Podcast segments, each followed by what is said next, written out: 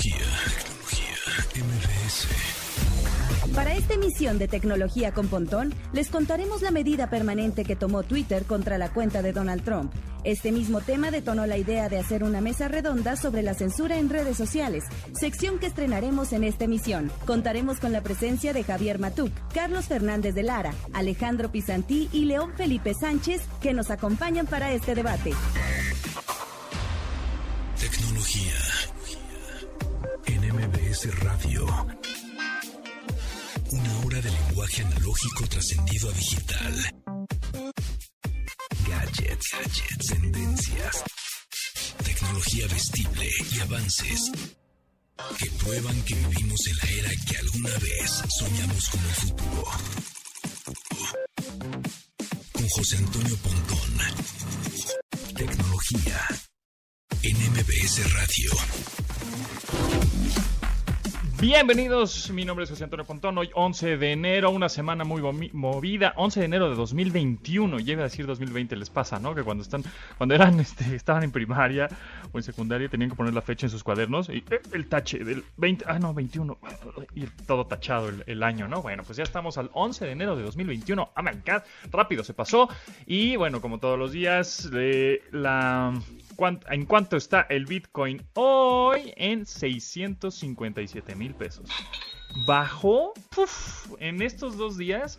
El viernes habíamos dicho que estaba como en 850 o por ahí. Y imagínense, ya está en 650. Bajó 200 mil pesos en, en, dos días. Ya habíamos platicado que es una moneda muy volátil. Y obviamente, si baja el Bitcoin, todas las criptomonedas bajan de un jalón. Entonces, bueno, pues los que hayan metido algo de lana, pues ahorita andan y pues vendiendo, comprando, vendiendo, comprando, ya saben, ¿no? Vende, vende, compra, compra, compra, vende, vende. Pues así están las cosas. ¿Y por qué bajó tanto? Pues dicen que las estas les dicen las ballenas, las, los grandes que, este, inversionistas que tienen mucha lana, pues sacaron su dinero de un jalón y por eso se, se cayó la criptomoneda como nunca antes, ¿eh? Eso es interesante, como nunca antes se había bajado tanto. Pero bueno, ya anda medio subiendo un poquitín. Ahí está. Por otro lado, bueno, pues hoy 11 de enero comienza el CES, CES, Consumer Electronic Show en Las Vegas, no en Las Vegas, pues todos los años íbamos, estamos ahí en el centro de convenciones reportando todo lo nuevo, Em, las innovaciones de todas las marcas, eh, Samsung, Panasonic, LG, eh, Sony, eh, Canon, Nikon, etcétera, ¿no? Marcas chiquitas también, los pasillos que nos, nos gustaba recorrer y, te encontrabas gadgets y dispositivos muy diferentes, innovadores y pequeñas empresas que después son compradas por las grandotas, ¿no? también había una expo aparte del centro de convenciones que es gigante, ¿no? Eh, en el Sands, que es otro centro de convenciones que está en un hotel en el, en el Venetian, y había ahí otra expo de todos los países, como los boots de, Francia, de Italia, de Israel, y ahí obviamente mostraban toda la tecnología que tenían. Entonces, bueno, pues era muy divertido. Sin embargo, bueno, pues hoy comienza el CES, pero de manera virtual, de manera digital. Y ya hay dos presentaciones. El G presenta nuevos, televisores, su line-up o sus nuevos televisores para este año 2021. Em, los... Eh, ahorita les digo, se me fue la escaleta aquí. Pero también Samsung lanzó eh, nuevos, eh, nuevos, nuevos robots. Bueno, anunció nuevos robots que en realidad el que llamó la atención, el que más bien, el que va a estar disponible en no sé si en México, porque ya preguntamos en Samsung, pero bueno, todavía no. Pero a nivel, en Estados Unidos y en Corea, es una aspiradora robot. De estas que mm, son como un círculo, Y la pones en el piso y empieza a aspirar y a recoger pelos de mascota, este, a recoger polvo, a recoger todo lo que es pues, una aspiradora tradicional, pero no más robot. Es muy práctica. Yo tengo una, no es de esta marca, es de otra marca. Pero me parece muy práctica, la verdad. Nunca pensé que dije, ay, una aspiradora, ¿para qué? Va a, estar una, va a ser una bronca estarla moviendo y quitar. Y no, es realmente inteligente porque hace, puedes decirle que haga dos pasadas por el mismo cuarto o por toda la superficie, te va diciendo a través de una aplicación qué es lo que está haciendo, si eh, obviamente no se cae si es que hay un escalón, obviamente si hay una hay un cable o hay una mesa, una silla que le puede estorbar, bueno, pues rebota y sabe perfectamente que este que hay una silla ahí y entonces lo, la rodea. Creo que estas aspiradoras robots son muy cómodas y Samsung ya lanzó, bueno, anunció la suya que se llama JetBot y también unos robots muy interesantes, uno que se llama Handy y otro que se llama Care. Eh, son estos robots de compañía y robots asistentes del hogar prácticamente. El Handy pues es, un robot como un tipo robotina, ¿se acuerdan? De la serie de los supersónicos. Bueno, pues eh, que tiene un brazo y ese brazo te ayuda a sacar los platos del lavabo y ponerlos en el, en lavaplatos, ¿no? En tu máquina lavaplatos. Eh, te ayuda a sacar la ropa sucia y ponerla en la lavadora. Te ayuda a servir un vino o te ayuda a poner una flor. Así es como lo anunciaron. Hoy también está el, Bot Care, que es como un también robotito que te ayuda a, mm, y que te asiste a que tu salud esté bien, a que estés en armonía contigo, a que este, si necesitas algo se lo pidas al robot y de alguna manera pues, te lo va a conseguir, ¿no? Igual no un vaso con agua, pero este, igual se comunica con otros asistentes que tengas ahí en tu casa. Entonces está interesante. Definitivamente le están apostando muchísimo a la robótica y a la inteligencia artificial. Y eh, lo del G que llamó la atención fue un al final, final, final, nada más hicieron como 10 segunditos.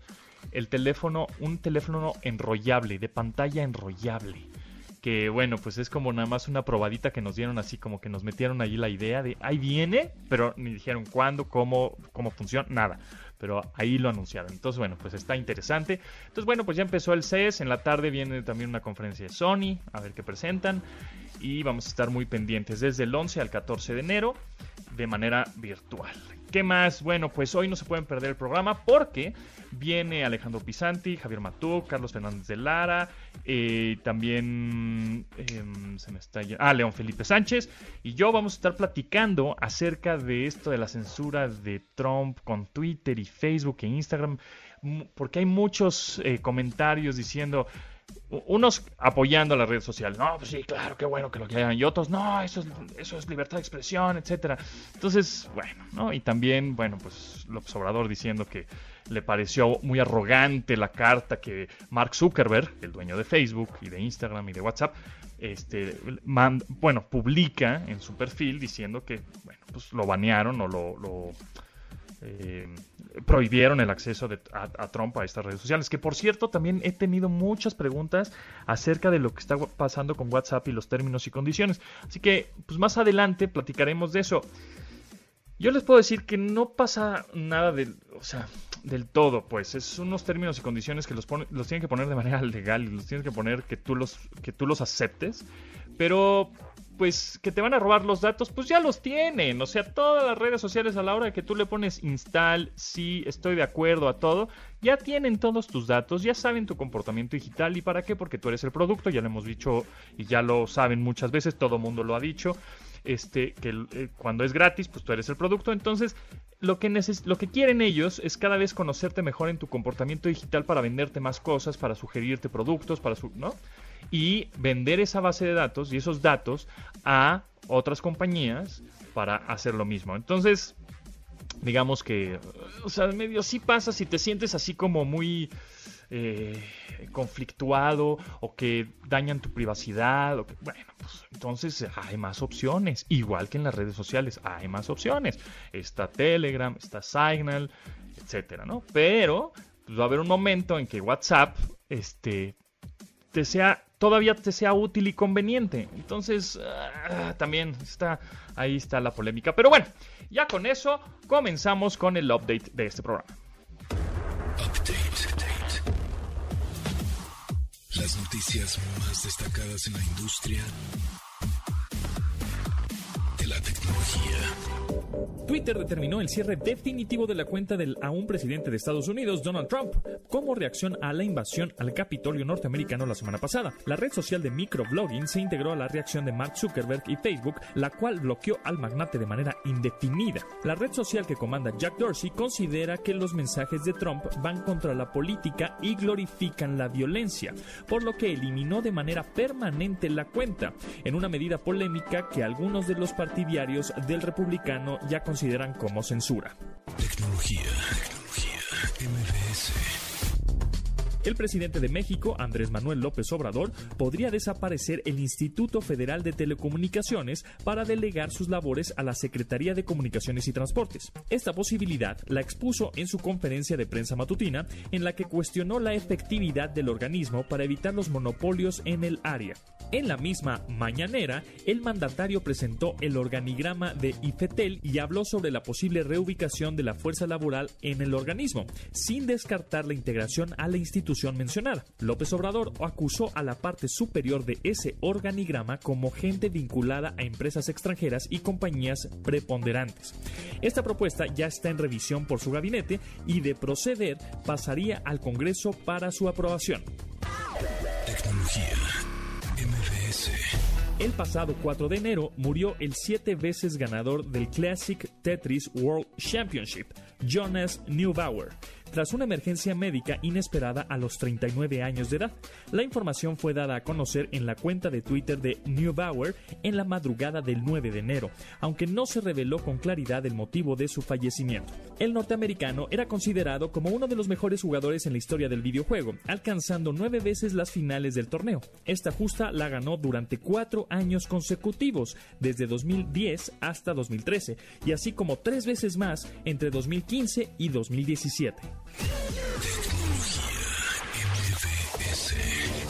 Proveedores en China filtraron información sobre el nuevo iPad, uno más, así es, el cual presume nuevas características. De entrada, seguirá con la tendencia de iPhone y contará con una nueva versión mini, una pantalla de 8.4 pulgadas, marco estrecho y bisel más pequeño alrededor de los bordes de la pantalla. Destaca el rumor sobre su funcionamiento con Touch ID y un puerto Lightning, además del chipset o procesador diseñado por Apple, el cual le hará funcionar de manera más rápida en comparación a sus antecesores. Se cree que el lanzamiento de este nuevo producto será el próximo mes de marzo. Tecnología. Searching.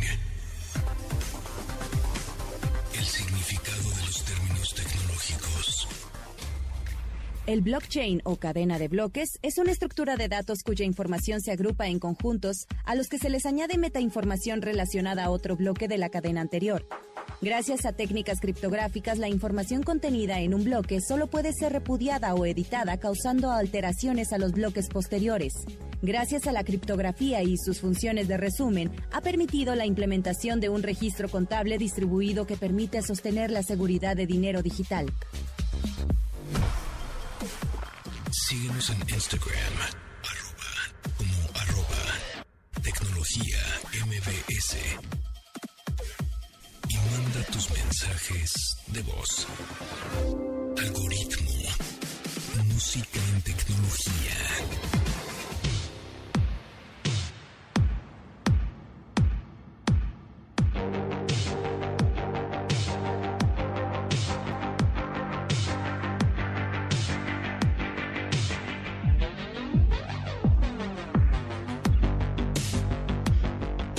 Británico Muse lanzó en 2018 su octava producción de estudio llamada Simulation Theory, el cual incorpora temas de ciencia ficción de la cultura pop de los años 80. Entre las 11 canciones que la conforman aparece Algorithm, un tema en el que el cantante Matt Bellamy habla sobre las ansiedades que le provoca la tecnología y cómo nos hace parecer obsoletos. Particularmente cita el caso de cómo la inteligencia artificial le quita trabajos a otros músicos, después de dedicar numerosos años a tocar un instrumento. Muse con Algorithm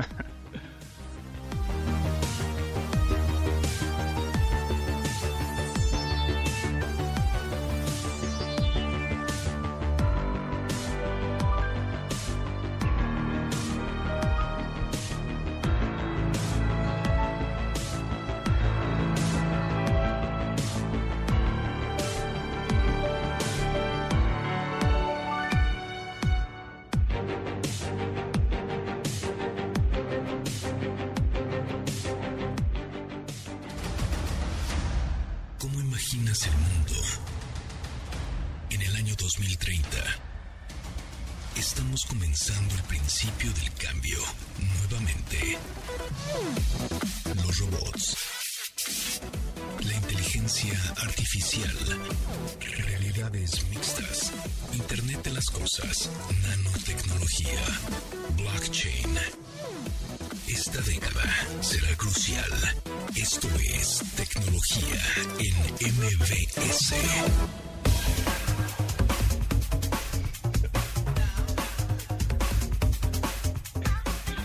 Bueno, ahora se va a poner buena la mesa, ya estamos aquí este, echando el chisme. Eh, me, me gusta mucho que me hayan compartido su tiempo, por supuesto, y que estén conmigo eh, de manera remota, pero que echemos el chal tecnológico porque ahora sí se va a poner bueno. Tenemos a León Felipe Sánchez, abogado, especialista en tecnología. León, ¿cómo estás? Muy bien, mi querido Pontón, gracias por la invitación. Javier Matuk, también especialista y bueno, pues... Eh, ¿Cómo lo podríamos presentar? Como, como periodista, con especialista en tecnología con más de 30 años de experiencia. Yo te digo, Pontón, necio de la tecnología. Muy bien. Carlos Fernández de Lada, editor en jefe de Force Digital. ¿Cómo está, Checha Charlie? ¿Cómo están? Un placer compartir. La verdad es que la mesa con estas super personalidades me siento, me siento chiquitito al lado de gente como León, como Matuk, como el buen Pisanti. La verdad es que un honor estar aquí. Y mi amigo Alejandro Pisanti, profesor este, en información de la sociedad, internet, eh, gobierno, e-learning, e-government. ¿Cómo estás, Alejandro? Contento de verlos viendo y viviendo. Perfecto. Bueno, ahí medio se cortó, pero ahí está Alejandro. No, no pasa nada, no pasa nada. Ahí estamos, Alejandro. Bueno, el, el primer tema eh, es esto de la censura. A ver si ustedes están de acuerdo. Hemos visto mucho en Twitter, en Facebook, que a partir de que mm, censuran y le quitan la cuenta a señor Donald Trump de Twitter, indefinidamente, así lo banean por siempre, y también eh, de Facebook y de Instagram, etcétera, y todas las redes sociales, muchos dicen, ¡nah! Eso está mal, la libertad de expresión. Y otros dicen, qué bueno, ya que callen ese compadre. A ver, vamos a comenzar con Javier Matok. Platícanos. Sí. Híjole. En la ruleta, dice Javier Matok a ver, comienza. Eh, eh, muchas, gracias muchas gracias. Em, yo creo que nunca va a haber un consenso si es censura o no, porque finalmente hay muchas voces. Eh, sin embargo, platicaba el otro día de ese asunto las redes sociales tienen 15 años, ¿no? Y, los sistemas de gobierno tienen cientos de años. Entonces, esto es nuevo para todos. Eh, habrá un gran debate y creo que aquí eh, la respuesta, si es, censura o no, tendrá que ver, y, mis colegas estarán de acuerdo conmigo, eh, pues básicamente, y hablando de Estados Unidos, ¿de qué partido son los dueños de los medios, ¿no? De estos medios nuevos, porque finalmente ahí eh, es un contrato privado entre una empresa privada y, tú como consumidor que aceptas los términos y condiciones y queda esa parte discrecional de no, si te portas mal te puedo suspender, si te portas mal te puedo quitar la cuenta y ya vimos que para los dueños de estos redes sociales, el señor Trump se portó mal, le quitaron la cuenta Claro, es eh, actualmente sigue siendo el presidente de Estados Unidos, pero bueno, esto no se les ocurrió un día que despertaron, ¿no? Esto lleva ya mucho tiempo y parece que el ataque al Capitolio fue la gota que derramó el vaso, pero yo dejo a los expertos que nos den su punto de vista. A ver, Alejandro Pisanti, tú que también has estado muy involucrado y facebookeando, sí, en, en esta polémica, ¿tú qué opinas acerca de esta censura? ¿Es censura? A la libertad de expresión, sí o no, o tienen razón las redes sociales o no las tienen. Primero, para tomar una frase de Facebook, it's complicated, es complicado. Es un asunto El Estado, claro. muy complejo, muy entreverado. Este, Javier lo ha resumido muy bien. Eh, yo, comparto prácticamente todo lo que dice Javier y lo que voy a decir es en adición, en, en, añadido. Eh, yo creo que los abogados de Facebook estuvieron monitoreando muy de cerca, y lo mismo los de Twitter y después los de Amazon Web Services, porque son los que le quitaron a la plataforma Parler, que es una red alterna utilizada sobre todo por grupos conservadores, estuvieron monitoreando con mucho cuidado la situación y se esperaron a un momento en el que pudieran definir una ilegalidad franca por parte del presidente de Estados Unidos, Trump, y fue el momento en el que el Congreso terminó de certificar la elección del presidente electo Biden donde ya no queda lugar a controversia, ya no puedes decir, me espero a que termine el proceso, para poder decir que se estaba convocando a violencia contra las autoridades electas. Ese es un punto clave. Desde luego sucede en Estados Unidos, con las leyes de Estados Unidos y por parte de empresas radicadas en Estados Unidos. Eh, esa es una consideración importante. Todos ellos esperaron a una ilegalidad franca. Y el otro punto sobre censura o no censura, creo que lo dijo muy bien Javier, es un servicio privado al que te adhieres con una cláusula de adhesión y eh, asumes todas las, implicaciones. Pero por otra parte, siempre hemos peleado que si te sacan de las plataformas, pues te sacan de la sociedad actualmente. Entonces tenemos por delante un panorama muy interesante de diversas plataformas y lo que nos interesa por un lado es dónde se reúnen los grupos de afinidad y por otra parte cuál es la esfera pública, cuál es el, espacio donde nos definimos como los conservadores, liberales, todas las corrientes tienen que tener algún lugar donde debatan, si no, si nos vamos a, a una división radical. Y que esta sea privada es peligroso, pero que fuera provista por el Estado podría ser aún más peligrosa. La analogía entre un mall y la calle estaría en esa discusión. Gracias. Buenísimo, gracias Alejandro. A ver, León, tú que eres abogado, platícanos, nosotros cuando le damos sí, sí, sí, aceptar, aceptar, install, install a todo lo que nos dicen y los términos y condiciones que ni siquiera, ni siquiera le, leemos. ¿Cómo que no los lees? Yo sí, o sea, estoy hablando en general. pero, ¿qué, ¿qué, sucede ahí? O sea, ¿e-, ¿estuvo bien que hayan baneado al presidente y hasta Pati Navidad? No importa si nunca has escuchado un podcast o si eres un podcaster profesional. Únete a la comunidad Himalaya.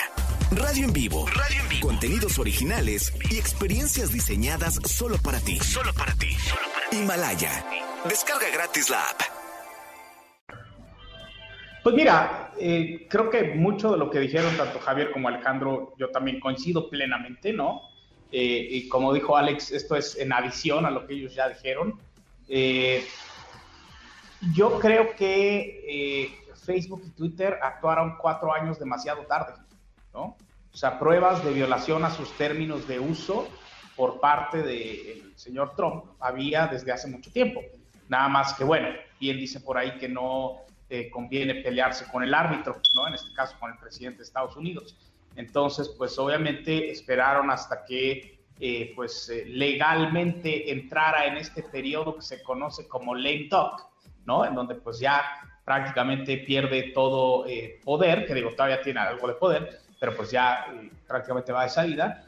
Y pues en ese sentido, midieron sus fuerzas y dijeron, bueno, como decía Alex, ¿no? Ya aquí hay una prueba ah, indubitable de que el señor ha incitado a la violencia, de que ha llamado a eh, este tipo de acciones. Eh, desencadenó obviamente eh, pues el tema tan lamentable del asalto al Congreso de los Estados Unidos, etcétera, etcétera. Bueno, pues ahora sí ya tenemos todos los elementos y además el valor, ¿no? De poder decir, ahora sí le suspendemos la cuenta al señor y pues si quiere comunicarse, pues tendrá otros medios, ¿no? Pero sí, coincido, aquí eh, el debate creo que eh, tiene diferentes aristas, pero eh, las dos que yo alcanzo a ver como más,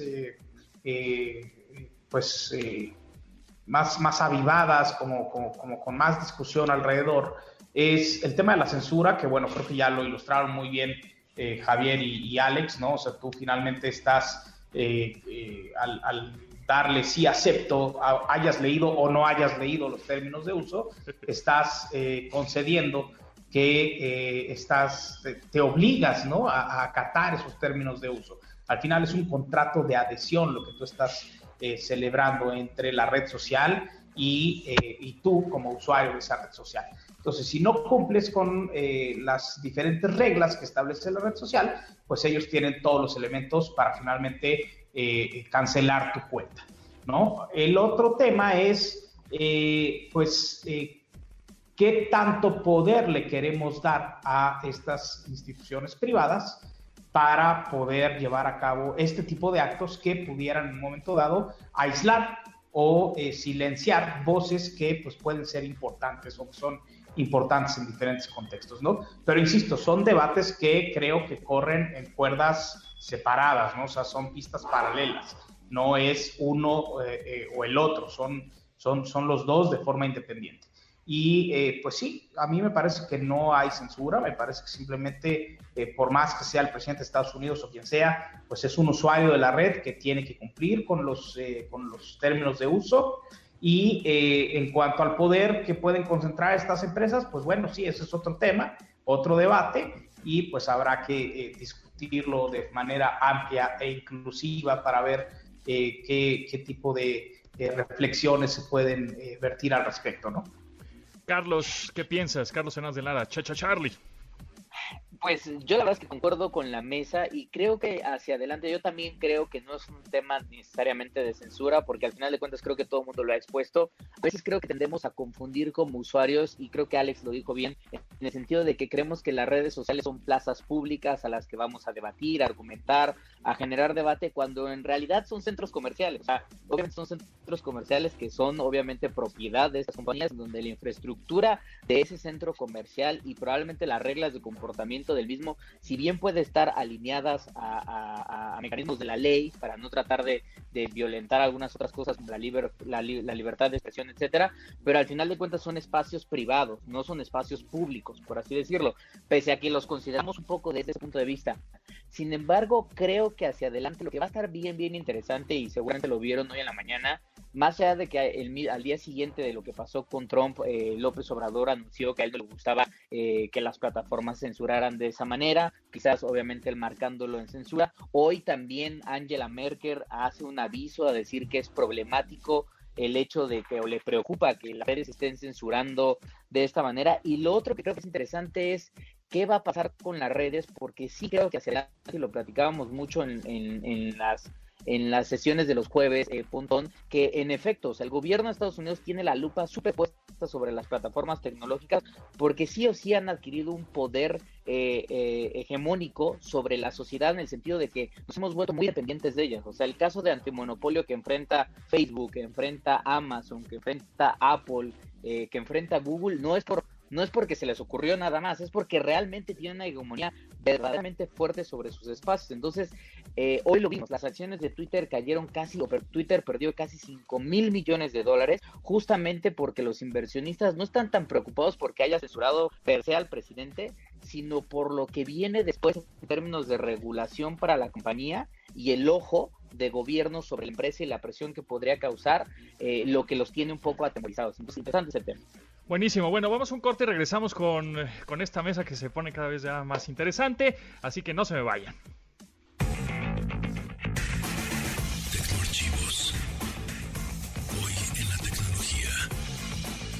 El 11 de enero del 2005, Apple presentó el primer iPod Shuffle, un reproductor de música en formato digital que no contaba con una pantalla, aunque sí con una memoria flash. Abanderado con el lema La vida es aleatoria, el iPod Shuffle almacenaba su contenido en la mencionada memoria flash y pesaba cerca de 12.5 gramos. Su diseño le permitía almacenar y añadir, así como reproducir de manera aleatoria las canciones que se incluían en ella. A diferencia del resto de la familia iPod, el Shuffle no contaba con opciones de almacenamiento de datos como libreta de direcciones, calendario, juegos o notas, pero tenía la facultad de mejorar la calidad de sonidos graves al momento de la reproducción.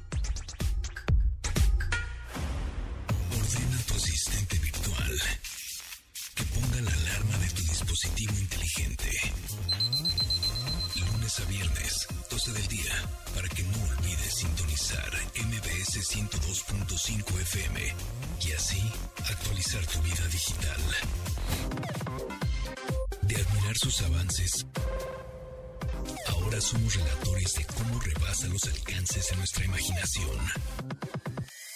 Tecnología. En MBS Radio. Regresamos.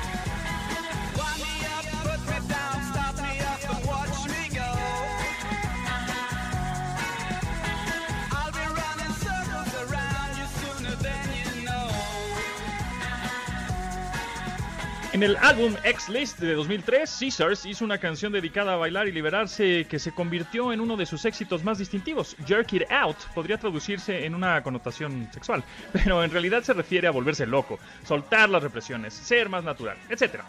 Esta se hizo más popular porque un día como hoy, en 2005, Apple la utilizó para promocionar su iPod Shuffle de primera generación. En aquella época los anuncios de iPod ayudaron a impulsar a varios grupos a destacar en listas gracias a la notoriedad que les daba el que sus canciones sonaran en los anuncios del dispositivo anunciado. Caesars con Jerk It Out.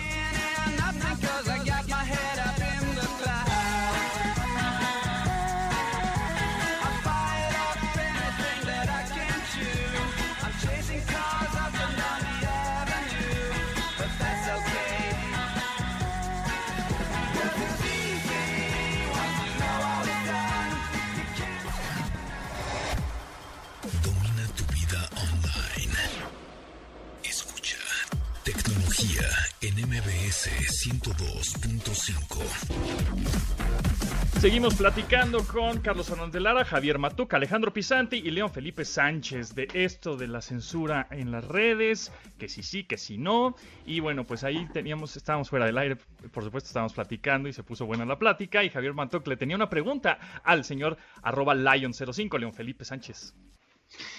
Gracias, Puntón. Sí, León, aquí la, pregunta es, em, en términos legales, eh, Twitter, Facebook y demás redes sociales están establecidas y operan desde el territorio norteamericano, donde hay una ley, una constitución y una forma de hacer las cosas. ¿Cómo, cómo aplica em, eh, esta ley fuera de ese territorio? Y fuera de ahí me refiero a México. Aquí Twitter puede banear a que sea. Eh, ¿Cuál es el marco legal? Gracias, Javier. Es una muy buena pregunta. Eh, cuando nosotros damos a aceptar a los términos de uso o a las condiciones de uso de la red social de que se trate, eh, estamos eh, nuevamente consintiendo adherirnos, ¿no? Estamos haciendo un, contrato de adhesión para una prestación de un servicio, que en este caso pues es los servicios de, de, comunicación o de publicación vía web, ¿no? aquí las diferentes empresas dicen que eh, pues sus servicios y eh, las condiciones de uso están sujetas en muchos casos a las leyes de California, otros casos a las leyes de Arizona, ¿no? Hay diferentes eh, jurisdicciones a las que te someten. Y cuando tú das a aceptar, bueno, pues estás aceptando, valga la redundancia, admitiendo, pues regirte bajo las disposiciones que eh, se, establecen como válidas para eh, eh, pues, aplicar legalmente el marco del que se trate.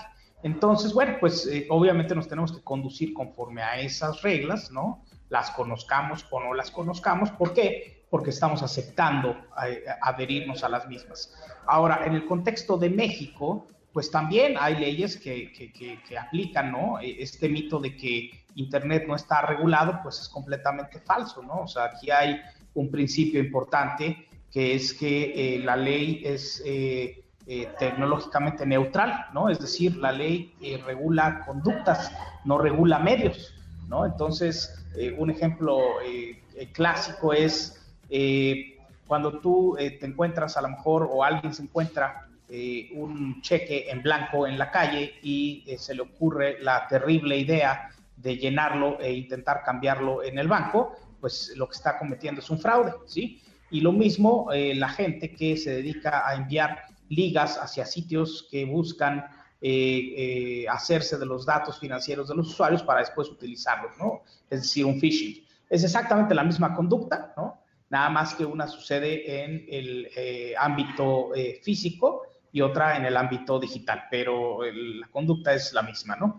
Eh, y bueno, pues ahí eh, eh, sí puede ser que haya necesidad a lo mejor de hacer algunos ajustes porque de repente la naturaleza ahí sí del medio requiere de algunos, algunos ajustes mínimos a la legislación en cuanto a algunos, algunas consideraciones. Pero no, o sea, eso de que necesitamos legislar y regular las redes sociales y eso, la realidad es que ya están reguladas, ¿no? Alejandro, tenías algo que comentar. Añadiendo a lo, a lo dicho por León, que realmente es uno de nuestros expertos más, profundos, formados y experimentados en esta materia, eh, la, pregunta de Javier también va en otro sentido, que es si la legislación de Estados Unidos se aplica a México. Y aquí depende de la, del, del, servicio o red social del que estés hablando. Algunas de los eh, servicios tienen una base en México con la cual tú pasas el contrato. En la mayoría de los casos tu contrato de adhesión es a la jurisdicción en Estados Unidos, a la jurisdicción de origen. Así que en ese sentido tú estás aceptando someterte a esas leyes y tiene que haber casos muy extremos para que tú puedas decir realmente que invocas la ley mexicana, invocas la protección de las autoridades mexicanas en contra de, de, alguna cosa en estas leyes en México.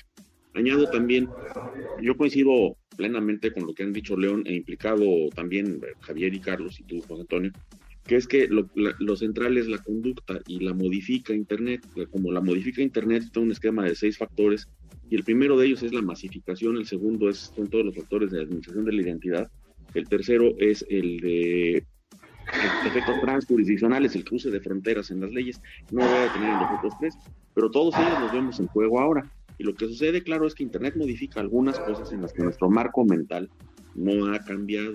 Entonces tendemos a ver este asunto, por ejemplo, de la libertad de expresión o la presencia del presidente en las redes como un tema de medios, eh, de broadcast, cuando en realidad lo que nos importa preservar es la horizontalidad. Hay que añadir que censurar estrictamente solo censura el Estado. Todo lo demás es una relación entre particulares que desde luego puede tener un impacto sobre lo público. Y entonces a mí me gustaría ir a un marco más general. Tenemos que pensar, si todas estas cosas que hacemos en las redes nos llevan a nuevos problemas, hay que pensarlo de manera más integral y, por ejemplo, cuidar que nuestro discurso, nuestra tolerancia, por ejemplo, esté siempre dentro del marco de lo que no nos va a llevar a esta controversia. Eso nos llevaría a más un debate de ideas y menos un debate de posiciones eh, extremas en las cuales solamente se trata de callar a la otra parte en lugar de convencer o encontrar una manera de coexistir si no, hemos si no nos hemos convencido dentro de la diferencia. Gracias. Buenísimo, gracias. El León, te alzaste la mano. Nada más para, para este, redondear un poquito lo que estamos platicando y, y aterrizarles con un ejemplo de cómo incidiría la legislación mexicana en un caso como los que estamos viendo. Eh, recuerden que por ahí ha habido ya algunas eh, resoluciones de la Corte en las que se ha ordenado a funcionarios públicos desbloquear a ciudadanos en Twitter. ¿Por qué? Porque, bueno, pues obviamente se eh, reconoce que al ser un medio pues masivo, un medio eh, abierto de alguna manera y al, desempeñar esta persona un cargo público, pues constituye un medio de comunicación hacia la ciudadanía e incluso un medio para ejercer el derecho de petición que tenemos como ciudadanos. Entonces, en ese sentido, vemos cómo sí puede incidir la legislación nacional para decirle a alguien en México, oye, ¿sabes qué? Este, no puedes hacer esto, aunque los términos de uso estén eh, de alguna manera eh, ligados a la legislación norteamericana, en el ámbito en el que tú estás actuando, que es el mexicano, y respecto de un ciudadano mexicano, no puedes hacer esto. Buenísimo, manden sus comentarios arroba tecnología MBS es nuestro Twitter. Estamos platicando con Carlos Fernández de Lara, Javier Matuca, Alejandro Pisanti y León Felipe Sánchez. Vamos a un corte y regresamos.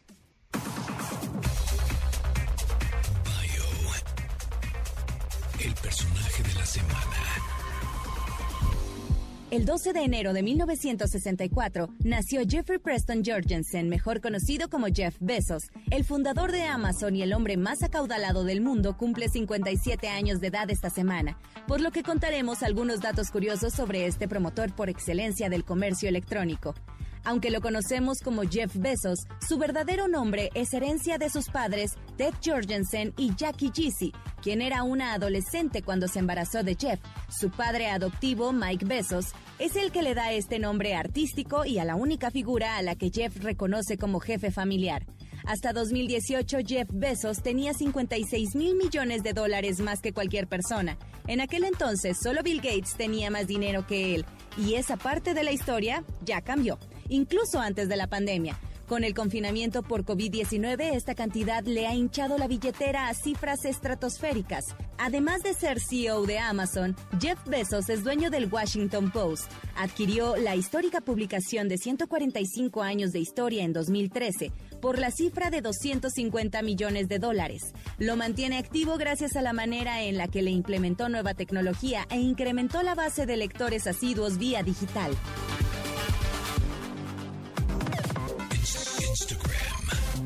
Arroba, tecnología MVS.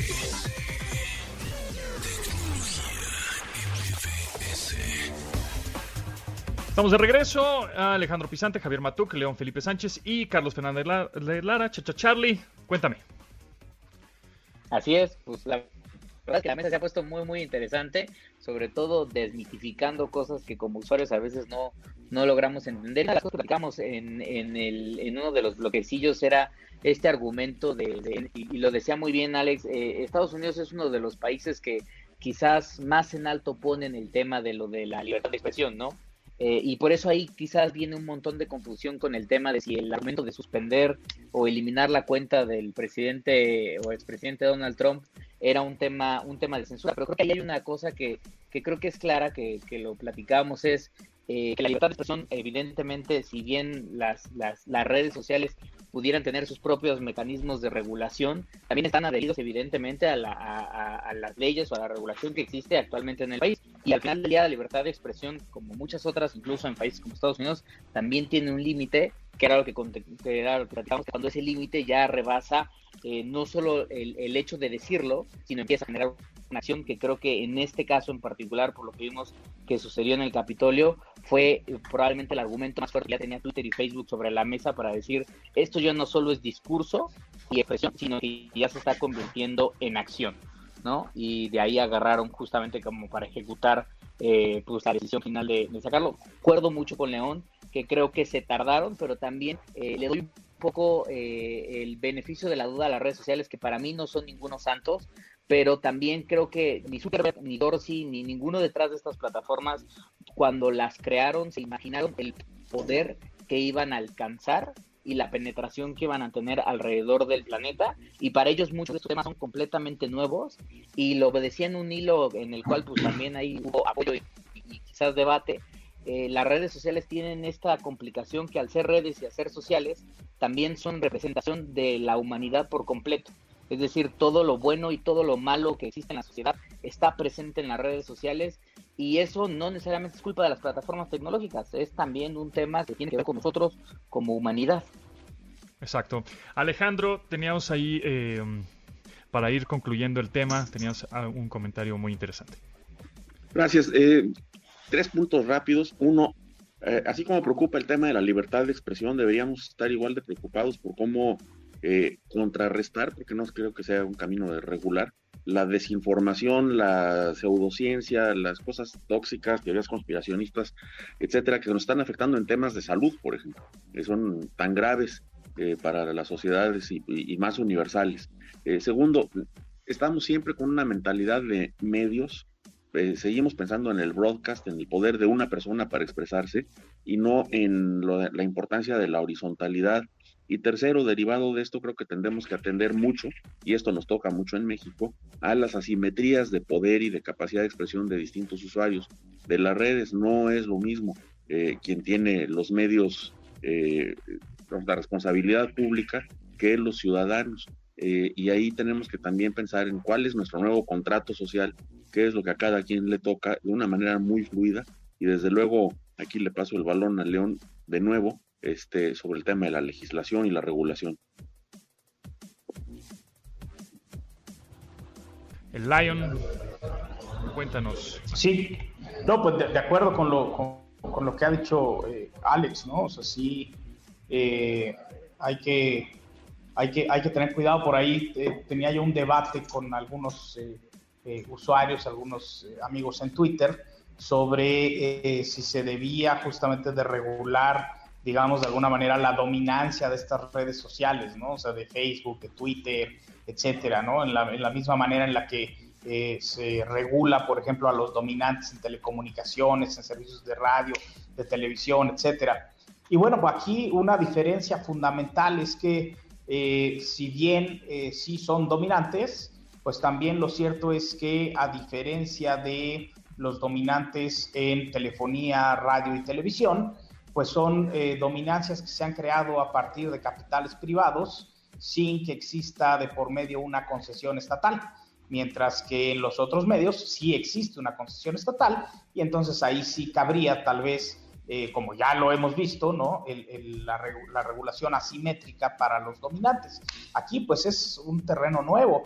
No estoy diciendo que se deba o que no se deba hacer, simplemente creo que en todo caso, antes de hacer cualquier cosa, se tiene que debatir ampliamente, ¿no? Y debatir eh, al estilo de, cómo se hacen las cosas en Internet, de forma transparente, abierta, inclusiva, eh, tomando en cuenta a todos los actores eh, y, no tomando decisiones y, en un, vaya, decisiones precipitadas y en un esquema de horizontalidad que finalmente pues es lo que, lo que ha hecho que pues florezca de esta manera Internet, ¿no? Entonces, por ahí más o menos creo que tiene que ir el debate, mi querido José Antonio. Muy bien, Javier. Este, por último, una conclusión de este tema acerca de la censura y las redes sociales eh, y ahora la regulación.